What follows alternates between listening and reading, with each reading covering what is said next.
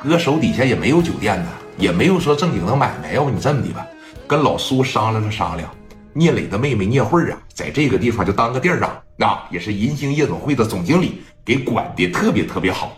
而且今天说，你看啊，赶巧还是聂慧的生日，把电话呢就打给磊哥了。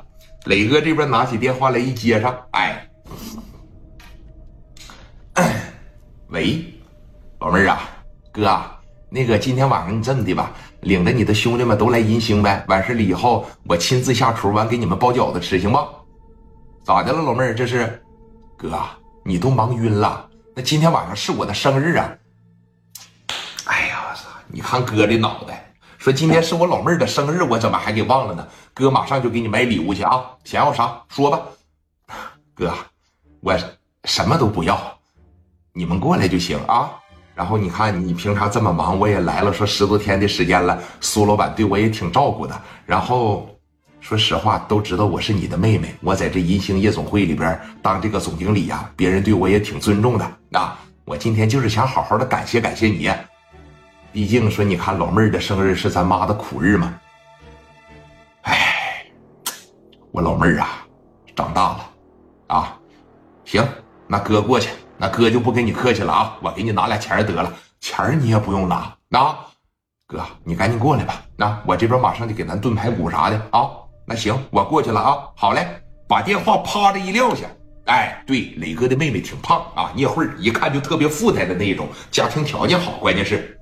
磊哥这刚把电话撂下，咋的？蒋元当时一瞅磊哥，哥呀，小慧生日啊，啊，咋了？你不跟你不给准备点礼物什么的吗？嗨，自个儿亲妹妹，这客气啥呀？我给拿俩钱得了呗。哥呀，你不懂，你不信问问我嫂子，是吧，嫂子？这个女孩啊，最渴望说收到礼物了，哪怕说不值多少钱，就三十五十、百八十块钱的东西，你也得准备，代表的是一种心意。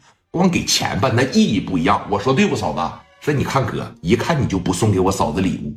刘爱丽在旁边小手这一卡嘛，行了，你哥这一天脑子里边多事儿啊，哪还能想起咱们来呀？是不是？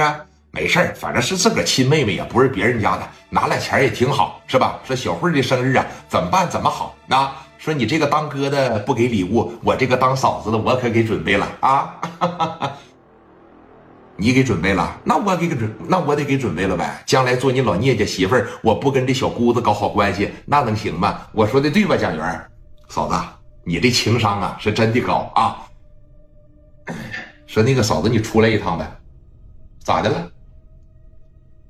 你出来一趟，然后说，你看这我，我 我问你点事儿呗，啊啊，行，那个行行行，但是你看蒋元和刘爱丽俩人就出来了，往楼道里边这一站，啊，当时这个蒋元就说了，说嫂子，我问你个事儿呗，说你看今天小慧过生日，我打算送给她点礼物，然后你给我推荐推荐，我给她买点啥，就是让她能记住我呀，是吧？心里边有我呀。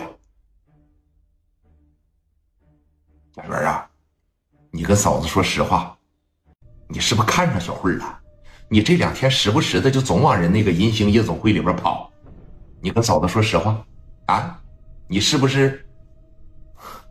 嫂子，这你也看出来了？是，你看我磊哥可能没看出来，我也不敢给他说呀。说你看我这给我哥当小弟，我何德何能，我能娶了人家妹妹？我是寻思吧，跟着磊哥好好发展几年，等我大了。等我真正的说站起来了。